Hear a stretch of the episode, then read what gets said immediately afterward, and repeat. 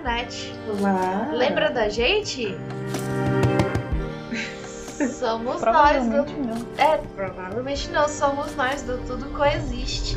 Eu sou a Rose. Eu sou a Aline. Eu sou a Sara. E hoje a gente vai falar sobre o terceiro capítulo do Feminino dos Contos de Fadas. Fatídico terceiro capítulo. É o último capítulo referente ao Bela Adormecida, que é basicamente o conto sem fim. Mas eu acho que eu entendo por que, que ela dedicou tanto tempo, né? Tipo, ponto inicial do desenvolvimento ao longo do livro, né? É tipo, ela realmente está começando. O resto é a sequência de desenvolvimento feminino. Aham.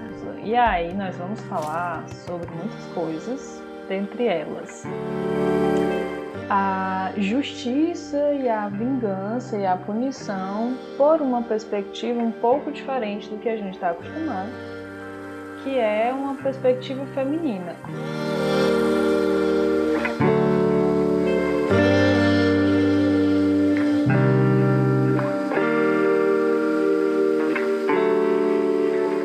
E um aspecto feminino diferente do aspecto feminino colocado por esse padrão masculino, que é ah, enquanto o padrão masculino está na lei, na regra, na punição, de acordo com essas regras, o feminino nesse nesse padrão ele vai se reportar a isso. Então, exceção, caridade, benevolência, perdão é associado ao feminino. O que a gente vai tratar aqui nesse capítulo é outro tipo de associação feminina, a de consequências naturais, a de reparação, a de justiça. A de atitudes desagradáveis, como uma forma de você ser justo. Os aspectos do feminino que a Aline falou, de caridade, de clemência, de cuidado, são só uma Isso. parte. E esse capítulo eu acho muito interessante porque vem falar de uma outra parte que é tão presente quanto no princípio feminino, mas a gente nem associa com o princípio feminino ou com feminilidade, porque só não, só foi reprimido da ideia e a gente vê como se fosse só masculino, mas na verdade é coisa do, da dimensão feminina também. né? Exatamente. E aí a gente vai passear por vários lugares. Vai passear pela mitologia grega, pela Renascença, pela Idade Média, pela superpopulação, pela nossa iminente destruição por meio da nossa atitude enquanto seres humanos. Coisas todas muito divertidas, gente. Gostoso demais. Então, assim, feliz por estarmos aqui mais uma vez com pessoinhas que amam. Pra gente continuar nessa nossa jornada com esta outra pessoinha que a gente ama. Gente, olha só um parênteses, eu consegui o livro! gente, estou muito feliz. Estou muito feliz. Muito, muito obrigada para, pelas suas energias e suas boas vontades. Tenho certeza que as pessoas que tiveram esta boa vontade, elas serão devidamente agraciadas pela deusa no- nos caminhos de vocês. Muito obrigada. Pois é, a gente também vai falar sobre uma coisa que é muito é, capciosa, que é a maldade. A maldade, o mal, a associação do feminino com o mal. Ela vai trabalhar um pouco melhor nesse capítulo. E tem umas coisas que são muito é, úteis para a gente ir entendendo também a nossa experiência prática com o feminino associado ao mal. O que, é que eu quero dizer com isso? A gente entender coisas negativas, a gente entender coisas sofridas, difíceis, complicadas e sentir o sofrimento que é o caos, o sofrimento que é a ambiguidade, já no lugar de pessoa que entende essa ambiguidade como mal. A gente já tem uma certa disposição para isso. E eu fico pensando o quanto a gente, mesmo lendo essas coisas, estudando essas coisas, a gente ainda cai nessas de diante do caos da vida, a gente lidar com uma atitude bem pessimista e achar que é o mal que a gente está. E às vezes é mesmo, mas aí ela fala de uma outra forma de lidar com isso, né? Não a forma, digamos, infantil, entre aspas, de separar lados e achar que Ou... você vai ser o. Exatamente. Essa dicotomia uhum. absoluta entre bem e mal, né? Perspectivas muito divertidas na nossa frente. Eba! Como a gente já começou a falar, a reação da deusa é para se remeter à reação do conto lá da Bela Adormecida. Né? Por que, que existe uma fada má? Por que, que essa fada má amaldiçoa a heroína? Como é que isso é entendido também numa ideia de essa reação tem sentido e qual é o sentido da reação que a gente vem discutindo nos outros episódios, né? Uhum, uhum. E aí, quando a gente foi falar de justiça, é, é como a gente comentou. A gente vive no, na, na, nossa coletividade, na nossa sociedade, a partir de ordens. Ordem, regra, organização e ordenamento, né? No sentido de ordenamento. E é uma coisa muito do masculino, do princípio masculino, estabelecer leis e regras para se seguir para se lidar com o caos. Uhum. Mas, mas é, fazer leis, decidir sobre penalidades, e assim, como a nossa mentalidade patriarcal, a gente tem uma base muito forte nisso, baseando-se num código, a gente pensa muito a punição como se fosse uma coisa que pertence ao universo masculino ou patriarcal.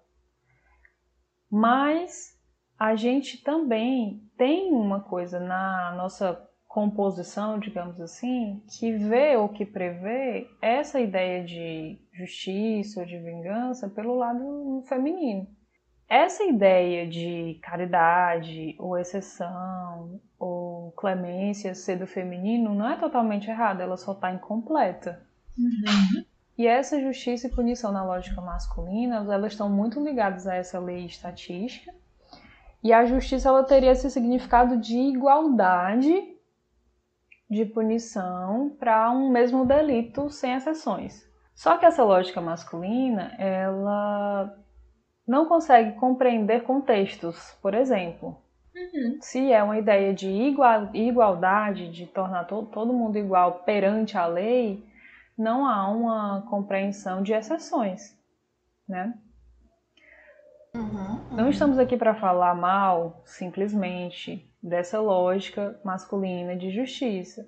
Essa ideia é uma ideia que corresponde à nossa necessidade de ter alguma ordem para viver em coletividade, alguma ordem entre os homens, dentro da nossa família, na, na sociedade. É preciso que existam certas regras.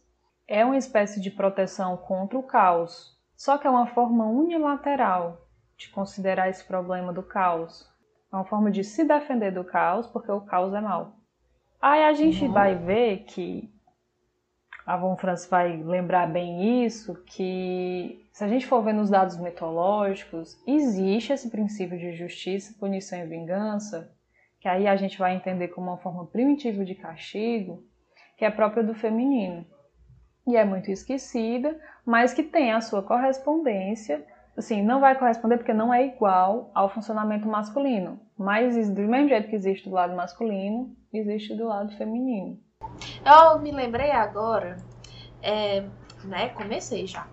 Me lembrei agora de uma citação muito específica de uma obra da nossa cultura ocidental chamada Trilogia do John Wick. Lá no primeiro filme, a gente sabe qual é o epíteto do John Wick, né? Baba Yaga, uhum. a bruxa.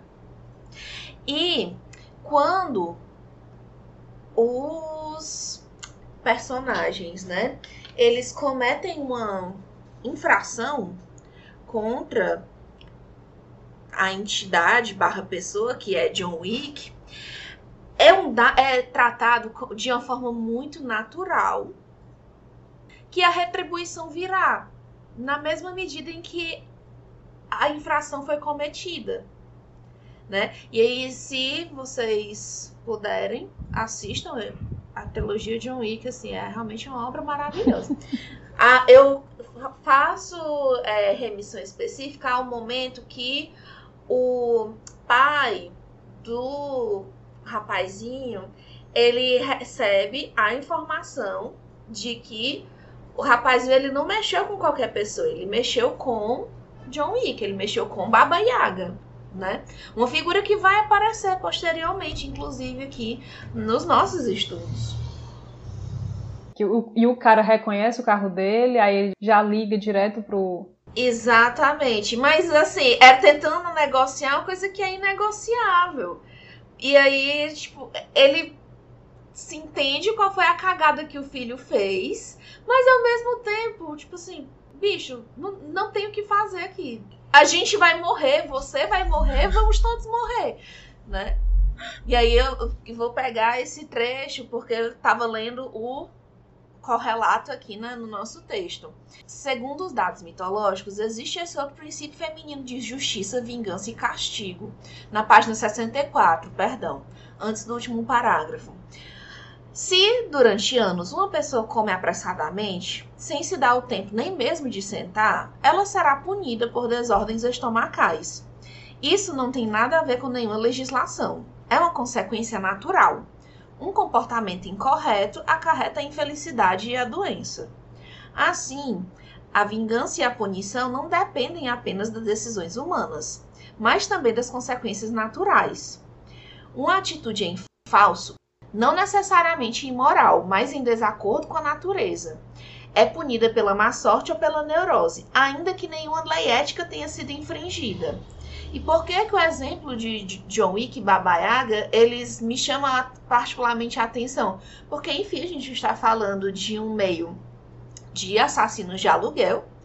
Então, a perspectiva de lei ou de moral é um construto muito próprio deles, mas ao mesmo tempo, a infração dessa é, da vida específica de Baba Yaga, né, é algo que é tratado como mais do que só uma infração à lei dos homens. É tratado realmente como um fenômeno da natureza.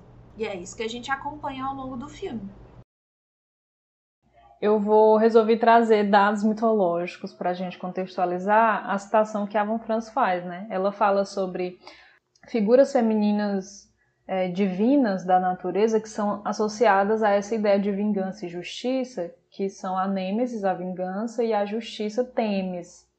E aí, quem é que era a Temis na mitologia grega? A Temis é uma titânide. Ela era filha de Gaia, e Urano, e enquanto tal ela representava forças primevas. O direito divino que ela encarna aqui é anterior a uma ordem de cultura, que só veio ser instituída por Zeus. E aí a gente vê que existe uma certa ideia de justiça, entre aspas, aqui, que é anterior, que está ligada a uma força divina, que a gente vai entender que tem mais a ver com a natureza. A Temis ela é mais antiga, ela é mais antiga que o Cronos, e é, por conseguinte, precedente ao próprio tempo.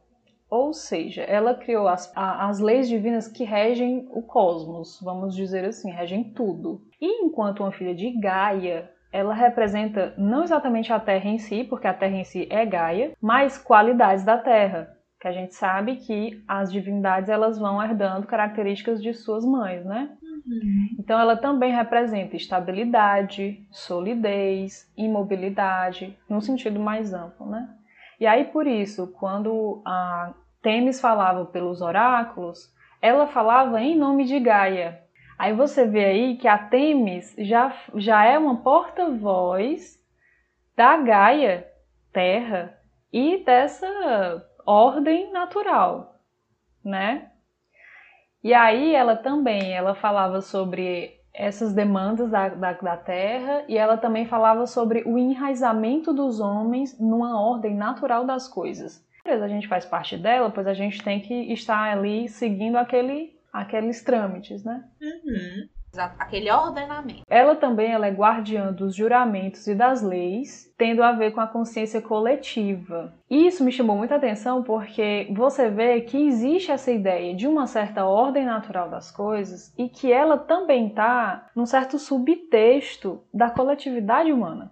Na, no nível de coletividade existe uma certa ideia de ordem natural das coisas, né? E aí acaba que também tem uma, rola, uma relação com a ordem social, com a ideia de lei espiritual, uma lei, uma lei divina, uma lei acima do uhum. nosso nível humano. Uhum. Sim, sim. E aí a gente vê que ela tem então três subsistências. Ela é deusa da ordem natural, deusa da ordem moral e deusa de profecias porque ela manja da harmonia e do equilíbrio do cosmos, então ela manja das profecias. Tem uma coisa muito legal também para a gente pensar sobre a Temis, que é ela é a mãe da Dike.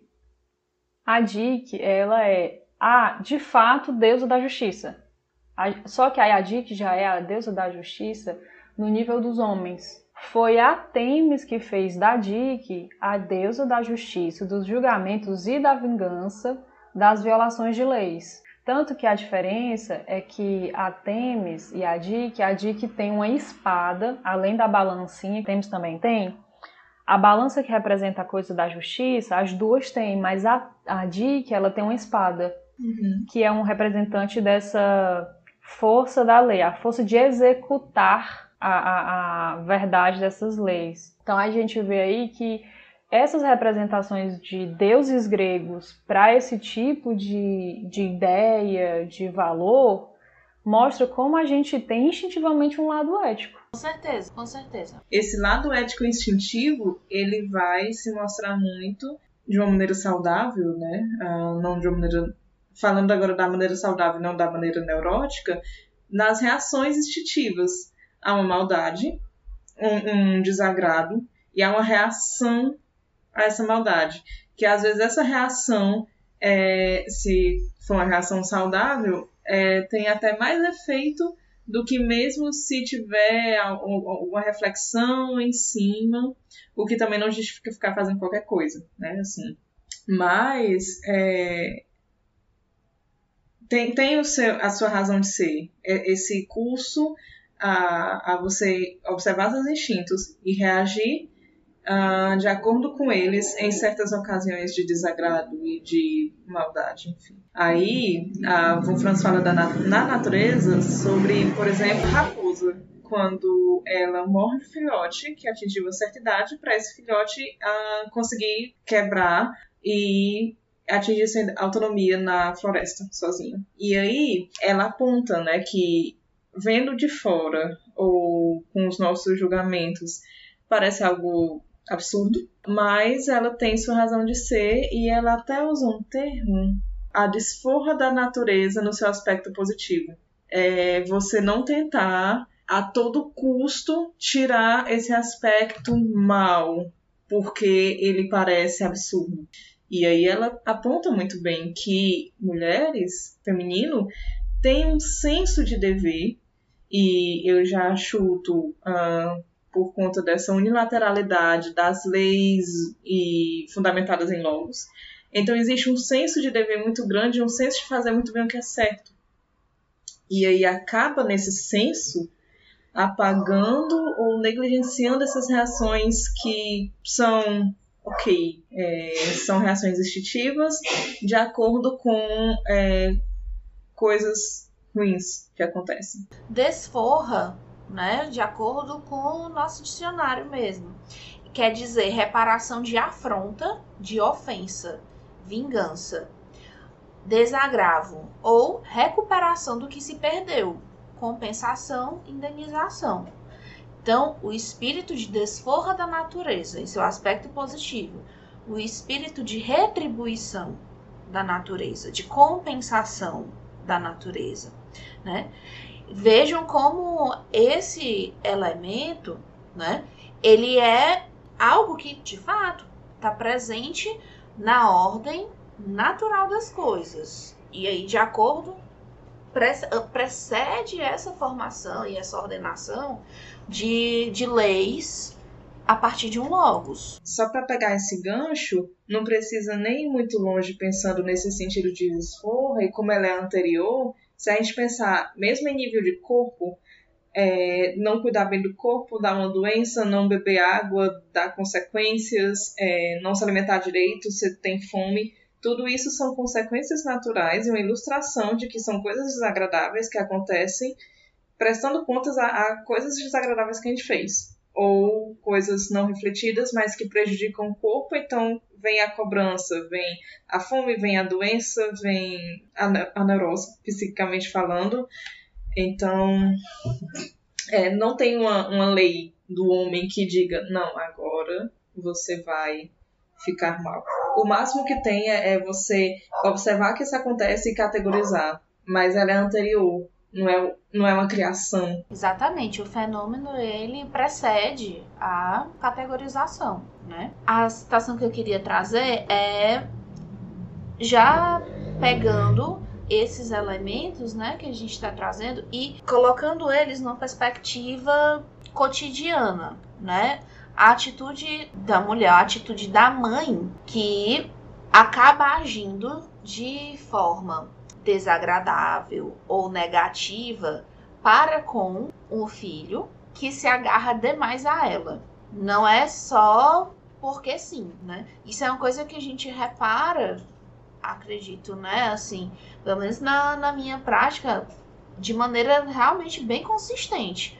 A partir de uma certa idade, um certo momento de desenvolvimento, a atitude dos pais, mas principalmente da mãe, ela vai se tornando progressivamente mais desagradável, mais estressora, mais é, chata mesmo, né? Mas muitas vezes não há percepção de que isso tá batendo com é hora de você dar um passinho no seu desenvolvimento jovem e começar a tornar-se um pouquinho independente. Não, é, essa esse afastamento da mãe, né? Ou essa espécie de repulsa da mãe é, precisa ser, né? É, administrada junto com a impossibilidade de se tornar propriamente independente.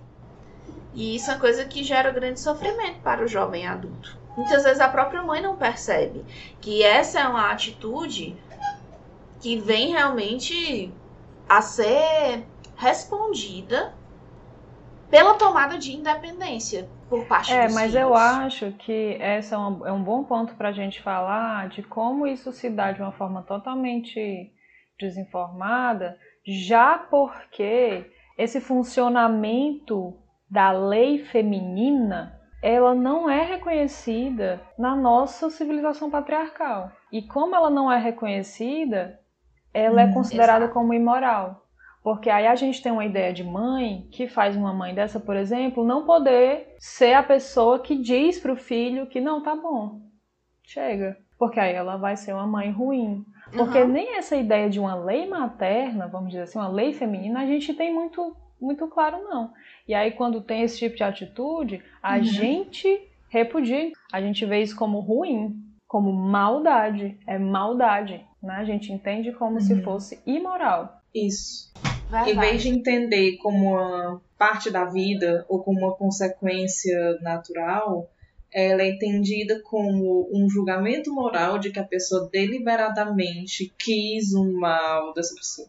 Porque é doloroso e há uma confusão nisso. Há uma diferença Exatamente. entre o que dói e o que é mal por mal. Então. Não é porque faz parte da vida que não é doloroso. Isso.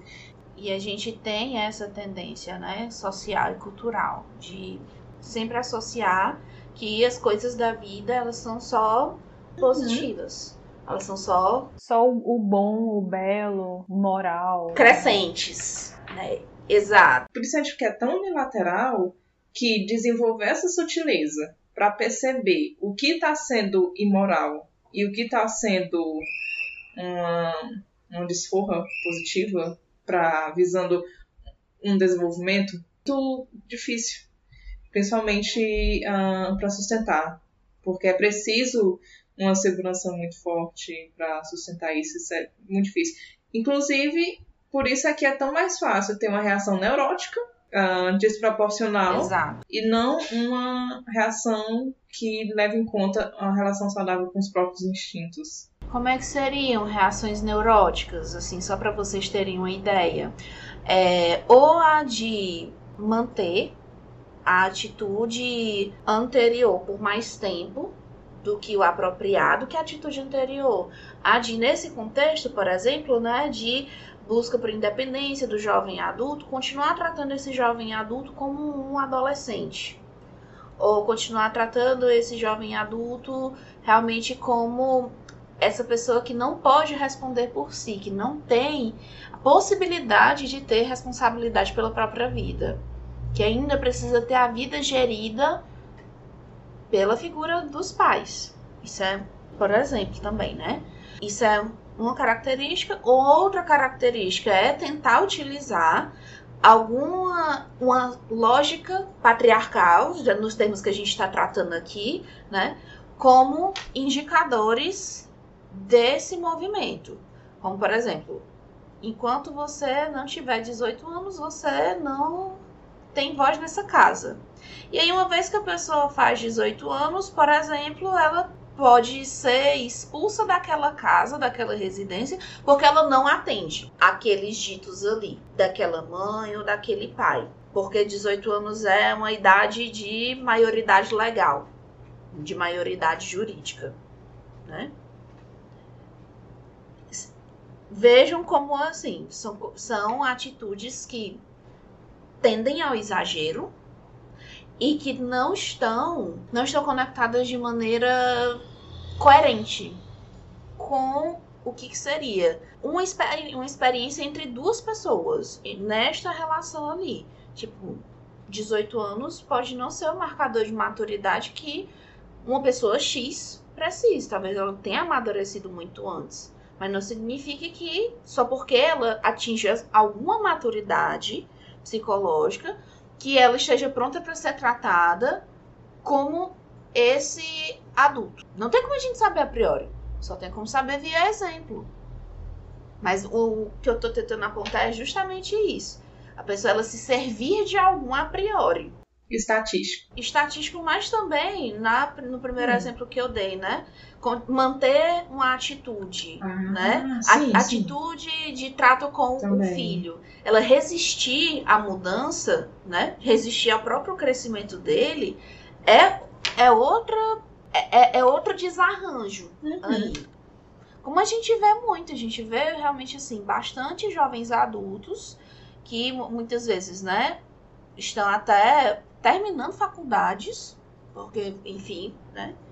Enem e tal, você entra muito cedo nessa, nessa vida universitária, mas que não são tratados como mais do que adolescentes, muitas vezes, pelos pais. E isso é sintomático, isso é característico realmente de uma neurose, é uma atitude característica de uma neurose, em muitos casos. O fato de a gente entender harmonia, digamos assim, da ordem natural das coisas, uma coisa anterior a uma regra moral, como uma coisa imoral, como uma coisa ruim, negativa, é, tem extensões muito grandes, porque a gente está falando de exemplos de mães que não conseguem botar o limite suficiente, suficiente para possibilitar a separação. E tanto eu lembrei da, da velha história do mãe suficientemente boa é aquela que falha, aquela que ao falhar procura resolver, mas que está tentando ser boa só o suficiente, não, não demais, porque demais vai dar merda.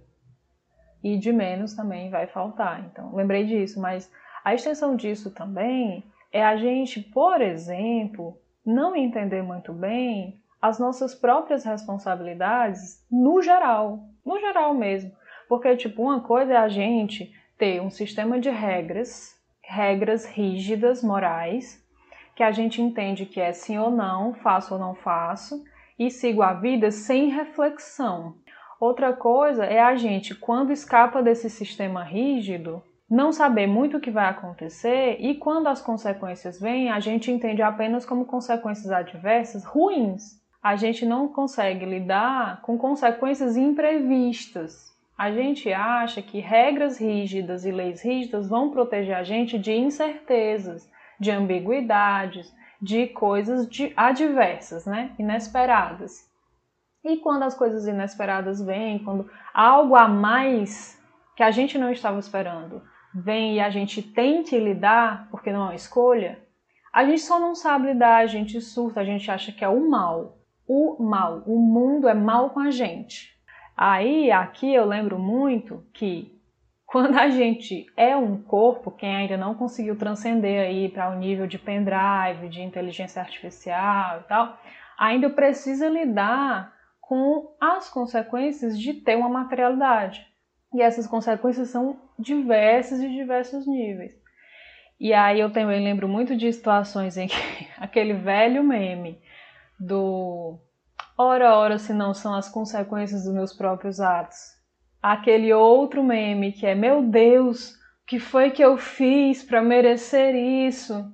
E aí o Deus vem e diz: agora a madame vai se fazer de desentendida. Isso tudo é como a gente não, não tá ligado do que realmente quer dizer responsabilidade. Vocês querem um exemplo péssimo disso, que eu não recomendo vocês assistirem nunca na vida de vocês? O filme Desejo e Reparação. Quem sabe, sabe. Quem não sabe. Não, cara. Pois é, é muito doloroso. É muito doloroso. Não se toca do que é responsabilidade. A gente tem uma leve ideia, porque a gente aprendeu é, que se seguir regra. Pois é. Assistam, e aí, mas vem o, o, a consequência que a gente não esperava porque a gente não tinha a maturidade suficiente para enxergar, porque a gente muitas vezes faz a coisa na ingenuidade, vem a consequência que a gente espera, mas vem um monte de coisa que a gente também não espera, porque a gente era ingênuo e não enxergava. Ou é ingênuo para não perceber que pode sim acontecer coisas que você não espera. E aí quando vem a gente só quebra. E a gente entende isso como o mundo é mal comigo. Não fui eu que fiz uns bagulho paia. Ou não fui eu que fui ingênuo, não fui eu que enxerguei só 10% da situação. E. Não fui eu que achei que podia controlar, né? O, o próprio Jung diz, a natureza corrige, né? A natureza corrige a pessoa ousada demais e a pessoa ingênua demais. Os dois lados a natureza está corrigindo. E ela corrige como? Assim. Ela tem uma lei própria, vamos dizer assim. Ela tem um funcionamento harmônico próprio que a gente só tem uma noção muito vaga de como é. Tanto que essa organização masculina de pensar em leis, pensar em ordens, pensar em regras é uma tentativa de se proteger da imensidão de possibilidades adversas que a, que a natureza tem para fuder com a gente. Inclusive, uhum. podemos usar esse gancho para ler o bendito parágrafo? Sim! Tá. Pará... Primeiro parágrafo na página 67 é, esse livro ele foi escrito em. Acho alguém que é lembra? 72. 72? 72. Tá. Só deixando aqui esse, esse adendo, porque no final do parágrafo a gente vai ficar, meu Deus, como assim essa mulher? É, é muito legal. Vamos gente. lá então. Aguarde. A vingança da natureza está ligada de perto à grave situação criada pelos imensos progressos técnicos e nacionais em particular no campo da medicina, da civilização ocidental. Esses problemas são a consequência da dominação das raças brancas. O mundo está correndo o risco de ter em breve uma superpopulação sem esperança. Antes de decorridos dois séculos, a situação estará insolúvel, mas as organizações mundiais se recusam a enxergar o problema. O mesmo ocorre com a exploração desenfreada dos recursos naturais limitados e com a destruição do meio, tão necessárias para toda espécie de vida. Os progressos técnicos, a higiene e a luta contra as doenças constituem evidentemente um bem, mas enganar-se a respeito da sombra terrível dessa atitude unilateralmente boa provoca situações perigosas. Para enfrentar um problema com eficácia, é preciso, é preciso pensá-lo em sua totalidade. Em outras palavras, saber avaliar as consequências nefastas de uma atitude positiva, senão chegamos com o tempo a uma situação pior do que a anterior. É possível que a natureza invente um novo vírus, pois esses são capazes de mutações incríveis. Ou então, a superpopulação criará um estado tal de irritação com a Rússia, os Estados Unidos ou outra nação declarará uma guerra atômica. A humanidade deve então ser reduzida de uma maneira ou de outra. 1972. Eu vou só pessoas. complementar, certo? Todos os empreendimentos caridosos bem intencionados são fundados numa cosmovisão que não levam em consideração o lado é, sombrio da mãe natureza, por estarem inspirados nessa visão cristã humanitária. A gente tem muito boas intenções. Sempre. Mas consequências nefastas de uma atitude positiva. Gente, talvez vocês entendam agora, é só um, um parênteses. Enfim, a gente estava preparado para gravar esse episódio logo que saiu o último episódio. Vocês, talvez vocês lembrem, foi em fevereiro, né? Aí a gente leu esse capítulo. E aí a gente tava vendo que aqui no Brasil, pelo menos, a gente tava vindo numa crescente significativa, né?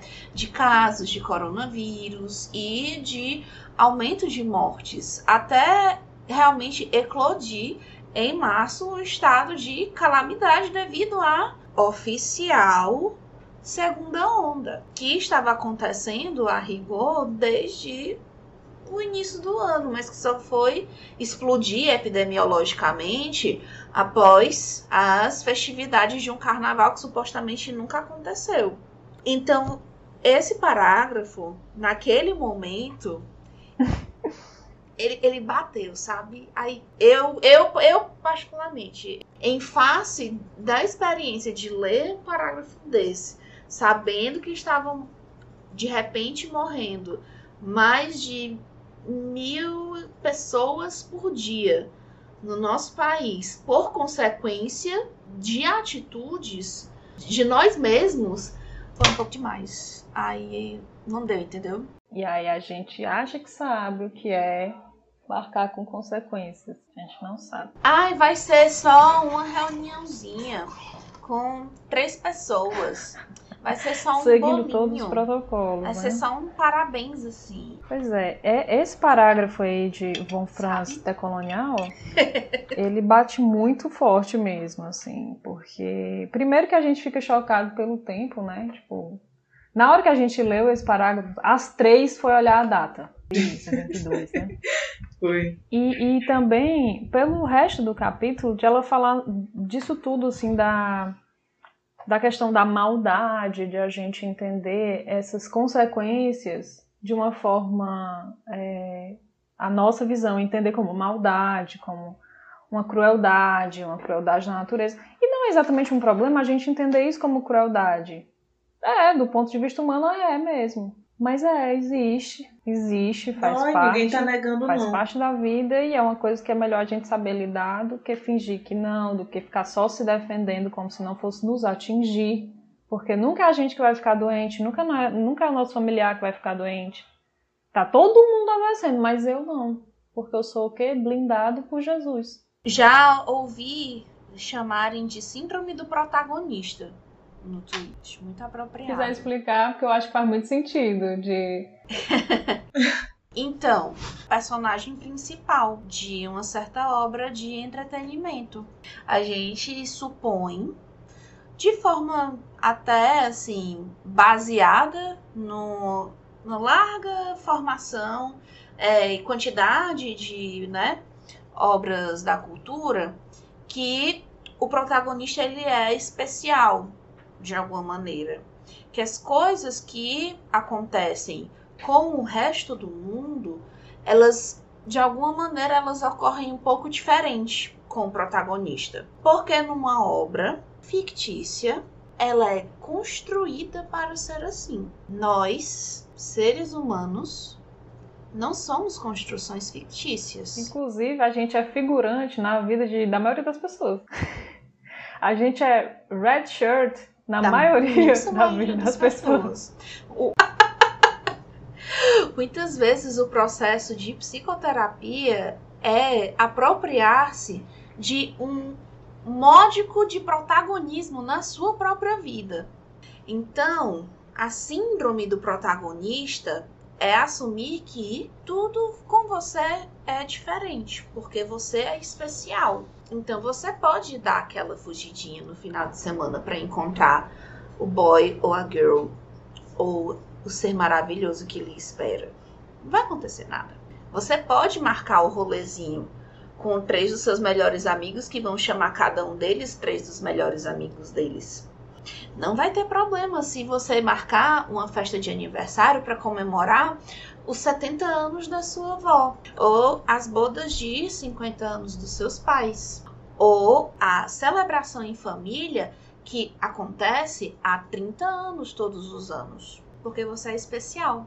E muitas vezes as pessoas esquecem ser especial não significa que as coisas não aconteçam com o protagonista, inclusive. Se a gente for realmente trabalhar com essa, esse fenômeno como um construto psicológico. Protagonista. A, a etimologia do termo, uma coisa que nós junguianos gostamos tanto, né? Proto, primeiro. E agon, dor. Aquele que primeiro sente a dor. Aquele que primeiro sofre. Então, às vezes, não é legal você ser especial. Eu acho que essa noção de ser especial, aí é só uma coisa que eu vou jogar pode complicar ainda mais quando a gente pensa numa perspectiva de transformar nossa própria vida em entretenimento. Agora pensando a um nível de redes sociais e de persona e performance. E aí é, a gente não só consome as pessoas, como as pessoas se tornam produtos e aí bagunçam um monte de coisa, confunde público e privado. Eu vou pegar isso que a Rose falou que vocês estão falando, é, para retornar rapidinho, só uma lógicazinha lá da, da ideia de que existia Temis e Dike como divindades gregas para representar um certo instinto de sentimento moral, para a gente falar só uma menção honrosa a o capítulo chamado A Consciência, a Consciência na Visão Psicológica, do Civilização em Transição. É uma tradução muito ruim do título, porque quando ele está falando de consciência, ele está falando de consciência moral. Só que pelas traduções de termos fica confuso de lei e tal, mas é basicamente ele discutindo que a gente tem um, um, uma, uma base instintiva mesmo de confrontação moral. A gente tem uma coisa de precisar refletir moralmente sobre as coisas a gente tem uma base para fazer reflexão moral, mesmo que a gente não se toque, que não perceba o que a gente está fazendo, agindo na melhor das intenções, sem saber as consequências reais que pode causar, algo em nós sabe. E algo em nós usa disso, por exemplo, em sonhos, para mostrar uhum. os caminhos que a gente está tomando e que a gente pode estar é, tá fazendo de errado. E aí é um errado de acordo com a sua própria moral não é com a regra que fulano ou ciclano falou para você. Aí a gente está falando de uma fibra moral própria, que é de você com você mesmo e com a sua própria base instintiva, com o seu próprio si mesmo. Isso existe. E a gente pode não perceber ou não querer se comprometer, mas tem isso aí na gente também. Então, assim, não tem como não cobrar. É uma coisa que não tem, não tem como não cobrar. Inclusive lembrei também de, acho que é um provérbio árabe, algo assim, que é a inocência é vizinha da maldade. Acho que é uma coisa assim, é a inocência é amiga da maldade, uhum. ou a inocência é vizinha da maldade. Você mira numa coisa e acerta noutra. E você tá lá super, meu Deus, o que eu fiz para merecer isso, entendeu? Mas foi a sua atitude. Aí eu tô fazendo um, aquele curso lá de literatura vida simbólica. Uhum. E ele cita muito Hillman falando sobre a inocência constelar a violência. Uhum. E aí ela fala, ele fala vários exemplos que a gente pode pegar de como uma situação de inocência ah. acaba constelando uma violência para a pessoa que é inocente. Só por ser inocente, existe uma constelação que uhum. acaba gerando uma situação de violência, uhum. porque, enfim. E, cara, se a gente parar para pensar na nossa própria trajetória mesmo, cada um pensar um pouco sobre coisas muito ruins que aconteceram com a gente porque a gente foi muito besta. E a gente foi de boa, a gente não foi assim. É, é aquela coisa, Sim. o nível de consciência que a gente tinha na situação. E aí acontece uma coisa muito ruim, aí a gente acha que foi o, né, o mundo sendo muito ruim com a gente, aí a gente cresce com aquilo, a gente se desenvolve com aquilo, a gente percebe que precisava aprender isso que a gente aprendeu. Isso é um processo que a gente faz de crescimento. Então, você vê logo que essa coisa de você se confrontar com essas situações em que você entende que é o mal, que você está lidando com coisas ruins, tá, que são consequências dos seus atos, só mostra como a gente tem, no geral, uma atitude muito imatura. A, a, a, inocência, a ingenuidade e a inconsciência. E se procurar de todas as formas se manter naquele nível de inconsciência, de imaturidade. Exatamente. E aí é que tá, Exatamente. porque nisso a gente volta naquele ponto que a gente pegou da, da coisa que dói. Porque o próprio processo de crescimento, ele vai pressupor um certo nível de dor e esse certo nível de dor vai aparecer muito relacionado a limites, tanto dos outros como nos nossos. E aí é que tá, porque tem a questão da inocência, que ela que a Sara bem colocou, na né? inocência contra a maldade. Aí uma dessas coisas é você nesse passo aí é aprender a botar limites, e aí às vezes aprender a botar limites é, é uma coisa, fazer algo que você provavelmente consideraria mal. Mas aí para seu uhum. processo de crescimento, a, a tua própria natureza cobra isso, cobra esse aprendizado. Uhum. Tem o um limite do outro também que, ao mesmo tempo, a partir do momento que você cresce e você sai do núcleo familiar para ir para o núcleo social, você não tem a liberdade restrita que eu acho que é muito uh, visada e muito dita que a gente tem e não existe isso. Uhum. Por, que, que não existe? A gente não é livre? Não quer dizer isso. Eu estou dizendo que a gente, na convivência, em sociedade, na convivência com o outro, a gente vai encontrar limites e a gente tem que aprender a lidar com esses limites para a gente, inclusive, não querer sair querendo matar o outro. Que não é muito bom. Assim, não recomendo. Embora isso em si já seja, talvez, um critério muito elevado para a gente aderir enquanto objetivo social cultural, dado uhum. como né, nosso espírito da época está se movendo Sim. no momento. Essa coisa do limite também bate muito para a mulher, né? Essa coisa de aprender a botar limite nas, uhum. nas demandas dos outros Sim. e nas próprias aspirações também, para entender a sua própria possibilidade mesmo. Seu tamanho, né? Essa coisa do Uhum. Você botar limite e a gente entender botar limite como é. uma maldade é muito já enredado na lógica de que isso é, é, errado, é imoral, porque essa lei feminina é errada e imoral. Exatamente. Você está sendo ruim. Quando a gente está. É, é, eu lembro muito de um, de um paciente que tinha muita dificuldade de botar limite na filha, criança, que estava crescendo, começando a se danar e tudo mais. E alguma ordem ele precisava dar e ele achava muito difícil, porque ele gostava muito dela, porque ela é muito fofa, como é que ele ia dizer aquelas coisas difíceis para ela? E aí a gente vê que a, a, visão que a gente tem, né? A, a visão que a gente faz de você botar limite, de você educar, de uhum. você que é uma coisa que, por exemplo, na função de pai e mãe, é amor, se você não fizer isso, a pessoa cresce desorientada. E o povo, para dar trabalho, Exato. a psicóloga é gente desorientada. Se a pessoa está se dando trabalho para o psicólogo, você imagine o estado mental que ela está vivendo, o sofrimento que ela está passando. Né?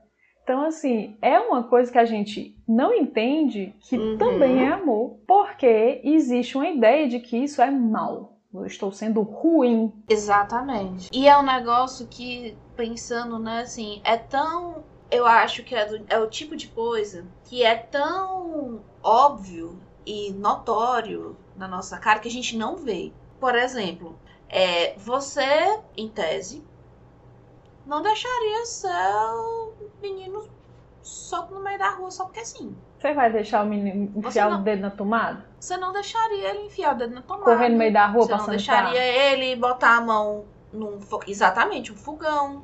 Você não deixar isso, é cuidado, né? Esse cuidado, ele não é tão percebido como mal. Uhum. Porque, penso eu, porque também tem a ver com controle, exercitar controle sobre aquele serzinho, né? Já um cuidado que envolva dar limites para auxiliar, contribuir para o desenvolvimento. Uhum. E assim, Esse é o que é sentido como ruim. É, mas é. Na nossa visão que a gente tem de convivência com entre homens, é. Mas é aí que está o problema, a gente achar que não pode ser ruim, a gente não pode ser mal. A gente não pode ser ruim. A gente não pode usar disso para alguma coisa. É. Porque a gente vai entender que é feio, a gente não quer ser a pessoa ruim, a gente não quer ser a pessoa Uhum. malvada. É um discurso muito comum entre mulheres de ai, mas eu não quero parecer chata. Ah, mas eu não quero parecer mal-humorada intransigente. Ah, mas eu não quero parecer que, Uhum. tenho, que, não, que não tenho boa vontade. Por exemplo. Porque não consegue olhar e dizer assim: é, você vai ser mesmo. Você vai ser ruim. E qual o problema? Ai, porque é muito ruim, né? Ser ruim. Pois é. Uhum. Aí a gente entra exatamente no nosso ponto da nossa cultura do problema do mal, do problema da nossa visão cristã, de só poder ser bom, de não conseguir admitir nem aos pouquinhos da nossa vida cotidiana esse tipo de atitude. Eu queria é, é, tentar trazer um ponto, né? De fundamento no texto pra gente talvez tentar encaminhar um pouco, né? É, página 66. Ela dá um exemplo da mãe de uma menininha de 8 anos que é muito caprichosa e quer que a mãe brinque com ela o tempo todo. Para ter uma tarde de folga, a mãe manda a criança brincar do lado de fora. Mas no último instante a criança pede algo sistematicamente. Ela é, por exemplo, suficientemente ardilosa para dizer que fez seus exercícios de matemática, o que detesta, e pedir para a mãe corrigi-los. De um ponto de vista convencional, a mãe deveria ajudar a filha no trabalho escolar. Mas no presente caso, e de um ponto de vista feminino, a mãe está agindo bem ao mandar a menina só ir se danar lá fora. Pois trata-se de uma astúcia da menina para que a mãe fique com ela. Aparentemente, a criança parece lógica e correta, e é necessária uma certa sutileza para decidir quem está com a razão. Aqui se coloca a questão de saber se a mãe deve seguir a motivação interior e mostrar-se desagradável, ou a motivação superior, entre aspas, que se revela, a longo prazo, prejudicial para ambas. As mulheres que têm um senso do dever excessivamente rígido têm dificuldades nesses casos. São levadas a se desviarem da reação instintiva e a pensarem que uma boa mãe deve auxiliar o filho em seu trabalho escolar. Trata-se de um deve, entre aspas. E, por consequência, do ponto de vista feminino, de uma reação do ânimos. E ainda que neste caso haja uma intenção benévola, mesmo assim provém do ânimos. A reação sã seria de seguir o instinto e dizer não à criança. Quando ela fala sobre é necessário uma certa sutileza para decidir, aí depois ela diz é um problema muito sutil. Então, a gente não é bom em sutileza. A gente, nível cultural, a gente não é bom em sutileza. Aham. Existe Ah. regra e convenção, lógica, existe certo e errado, existe protocolos a seguir. E quando você não os cumpre, você tem a consequência, deveres. a punição dentro da lógica das regras. Só que vai ter coisas que vão se vestir dentro do sistema de regras para subverter e acabar conseguindo, como essa menininha, que pega do negócio, usa das regras a favor dela para dar o truque. E aí, nesse, nesse ponto, a gente vê lado a lado a diferença entre a lei masculina das regras, convenções e, e lógica e a lei feminina que precisa de uma ponderação moral diferente. No nível da convenção, essa mulher, ela deveria fazer porque, enfim, a menina cumpriu o, o protocolo, né? Logo, a mãe tem que ser boa, porque se não for, ela vai ser taxada como uma mãe ruim. Então é uma, uma sagacidade, e aí entra a coisa da sutileza, né? Uma sagacidade. A gente está tratando de uma coisa de outro nível, de um outro. É outra lógica. É realmente outra lógica. E quando a gente entra nessa outra lógica, é que a gente entra também na coisa da diferenciação sentimental. A diferenciação moral, sentimental, de você entender que duas coisas iguais não, não são necessariamente iguais. Elas podem ser iguais na visão e totalmente diferentes no sentimento e na moral. Eu lembro muito da, da das pessoas que falam sobre é, o radicalismo da esquerda igual ao radicalismo da direita? De igualar as duas pontas da ferradura. Sim. sim. E, e, achar que é a mesma uhum. coisa. Exatamente. E são é iguais.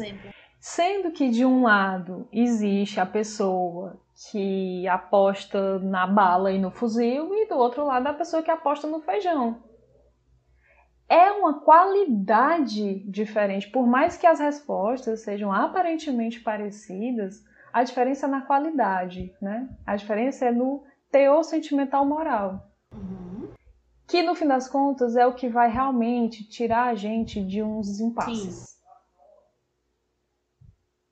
Tanto que ela até fala no, no final que é muito fácil a gente entender essa atitude da mãe por um viés de ânimos, né? Tipo, a gente ter uma reação autêntica com a nossa nosso sentimento, com a nossa instintividade, vamos dizer assim, e as pessoas entenderem como maldade e as pessoas entenderem quem tem o nosso léxico como uma reação animosa. É uma mulher dominada pelo ânimo, ou um homem dominado pela ânima, que a ânima também faz isso. E essa é uma forma muito capciosa de se tratar. Porque às vezes não vai ser. E a gente só vai poder dizer a diferença se a gente for muito honesto sentimentalmente. Pois é. É, que é o que ela vai falar logo depois, né? Precisamos ser sinceros e honestos conosco mesmos para podermos compreender o que o inconsciente exprime. Porque você pode muito bem cair só na coisa da vingança, de, uma, de um revanchismo irracional, e aí alguém usar esse argumento, né? Ah, não, é. mas era só uma retribuição natural. Tá, mas é a, aquela coisa. A gente explicando isso agora seria muito desonesto. Existe a diferença sentimental. Uhum. Então, assim, eu lembro muito de, de gente que vem falar, defendendo esse tipo de atitude bem vingança, bem revanche, dá vazão completa aos seus sentimentos animosos. Tipo, o cara que foi, sei lá, traído e quer tirar desforra, entendeu? Cara. Sim. E depois dizer que é, dele, é, né? por exemplo, uma reflexão, uma reflexão desse nível. Não, não. Por isso que precisa ser no nível da honestidade sentimental, você saber exatamente o que está que tá fazendo. E, e só um adendo muito importante: honestidade sentimental não quer dizer necessariamente elevação espiritual ou sabedoria num sentido talvez estereotipado da palavra, certo? Você não precisa ser o pequeno Buda para você ter consciência dos seus próprios sentimentos. Você ser honesto consigo mesmo. Neste caso específico, bastava a mãe escutar o seu uhum. próprio instinto eu tô cansada da menina hoje e ela vai ficar lá fora porque eu tô cansada. Isso não quer dizer que ela vai agir assim para sempre. Isso não quer dizer que ela vai sempre estar cansada. Ou que ela não ama a menina. Isso não quer dizer. Exatamente. Não quer dizer que ela não queira bem a filha. Uhum. Instintos, uhum. eles são necessários pra gente. Mas eles também são fluidos uma pequena contribuição da mãe para obrigar a filha a assumir a própria autonomia, né? E eu também Sim. queria incluir que ah, ser honesto consigo mesmo, com seus instintos e seus sentimentos, não quer dizer que isso vai dar um passe livre a fazer qualquer coisa. No, o que, porque aí a gente vai encontrar os limites. Principalmente quando envolve outras pessoas. Exato. O que vai querer dizer pode ser ah, você ser honesto consigo e você ter criar essa segurança maior de dar conta das consequências que vão vir por conta desses limites que vão encontrar que talvez vocês não sabem o que é, mas você está honesto consigo, então vai dar para manejar, Exatamente. lidar. Você vai conseguir comer a É. bronca. Então não quer dizer é, se tem um sentido para você entrar naquilo ou, ou não. Principalmente para você olhar e dizer, eu vou me meter nisso, que a gente se mete nas coisas, né? Então, vou me meter nisso, faz sentido. É, se vier um negócio que eu não esperava, eu ainda vou estar ok com essa decisão. Mais ou menos assim. E ou, por exemplo, que o que me ocorreu, né? Eu vou seguir aquilo que o meu coração está dizendo para eu seguir, porque se eu seguir o meu coração, eu nunca estarei errado. Certo? Então, sim, eu amo essa pessoa, então eu vou falar lá com ela e ela vai dizer que me ama também e a gente vai viver felizes para sempre. Pronto, acabou. Não. Não é assim. Pense, pense. Só pense consigo. Se a pessoa disser não, Honesta com o coração dela também. Pessoa é obrigada. Exatamente. Se ela for honesta com o coração dela, isso, isso aqui só não rolar. Pense, tá? Não assuma que só porque o sentimento existe em você, ele é imperativo. E ele precisa ser correspondido. Pense com seu coraçãozinho.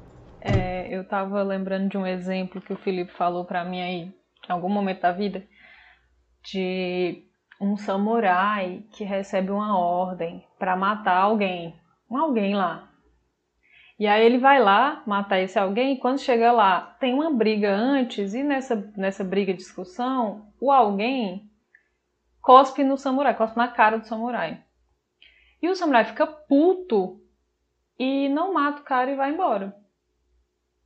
E aí, quando ele tá indo embora, alguém pergunta, não sei se o cara pergunta, sei lá e tal, e aí ele diz: Não, eu não, eu vou embora porque se eu matar o alguém agora, vai ser porque eu tô com raiva e não porque o imperador me mandou. E aí ele só vai embora. Uhum. Com certeza. É muita diferenciação certeza. sentimental, moral, pra você ter ideia dessa nuance. Deixa eu só é, finalizar com esse parágrafo, que eu acho que ele pode dar uma resumida em algumas coisas que a gente falou aqui. Ele está na página 68 e é o, começa com a persistência, é o último parágrafo. Ele diz assim: A persistência numa atitude ultrapassada e que não é mais adaptada leva a situações impossíveis. É trágico o fato de que a conformação do ser humano. Gente, desculpa, cachorro. Seja. Ele, ele é muito falador. Enfim. Aham. É, sim. Ah, é trágico o fato de que a conformação do ser humano seja tal que a perseverança se faz necessária para manter o princípio da consciência, pois é justamente essa obstinação que acarreta a dissociação. A única saída é a posição preconizada por Jung. Reconhecermos nossas dificuldades, tentarmos desenvolver uma maior flexibilidade e uma atitude mais aberta no núcleo de nossa própria atitude consciente e seguirmos nosso instinto até que tenhamos uma clara mensagem do inconsciente. Por essa clara mensagem do inconsciente, esse inconsciente pode ser tanto fora quanto dentro, viu? Então, a clara mensagem do inconsciente pode ser uma consequência aí natural ou uma pessoinha dizendo: Não, meu filho, Só até aqui, ó. se toca, se manca. É, já chega. A dificuldade é que essa posição pode se confundir com instabilidade. Existe, com efeito, uma espécie de incapacidade infantil em perseverar numa atitude. Uma pessoa nessa situação muda e hesita, incapaz de seguir uma rota determinada, o que denota uma fraca consciência de ego. Acontece que nos referimos então à busca de equilíbrio entre opostos. Cara Jung para tentarmos justificar uma falta de caráter ou legitimar sua inconstância infantil. A gente lembra de tantas coisas, né? Pra que falar mais? Bom, Franz Rainha. Uhum. Eu queria estar errada, mas na verdade não. Porque ela tá muito séria. Só estive errada quando achei que estava errada.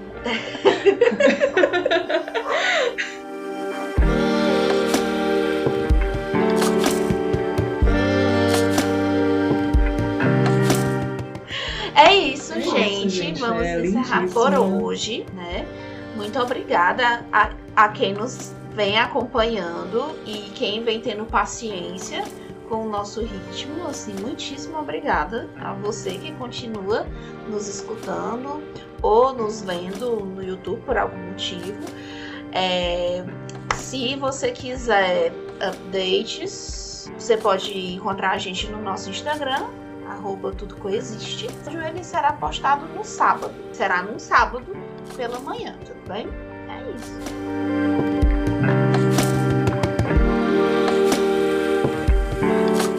É, outra coisa também é que esse capítulo não foi finalizado, parece, porque ela fala lindissimamente bem sempre, mas não, ainda tem mais. Então, né, boa sorte para Exato. todos nós. Fiquem ligados que logo mais, quando? Também não sabemos. Tempo não existe. É isso, gente. Muito obrigada. Tchauzinho. Tchauzinho. Tchauzinho.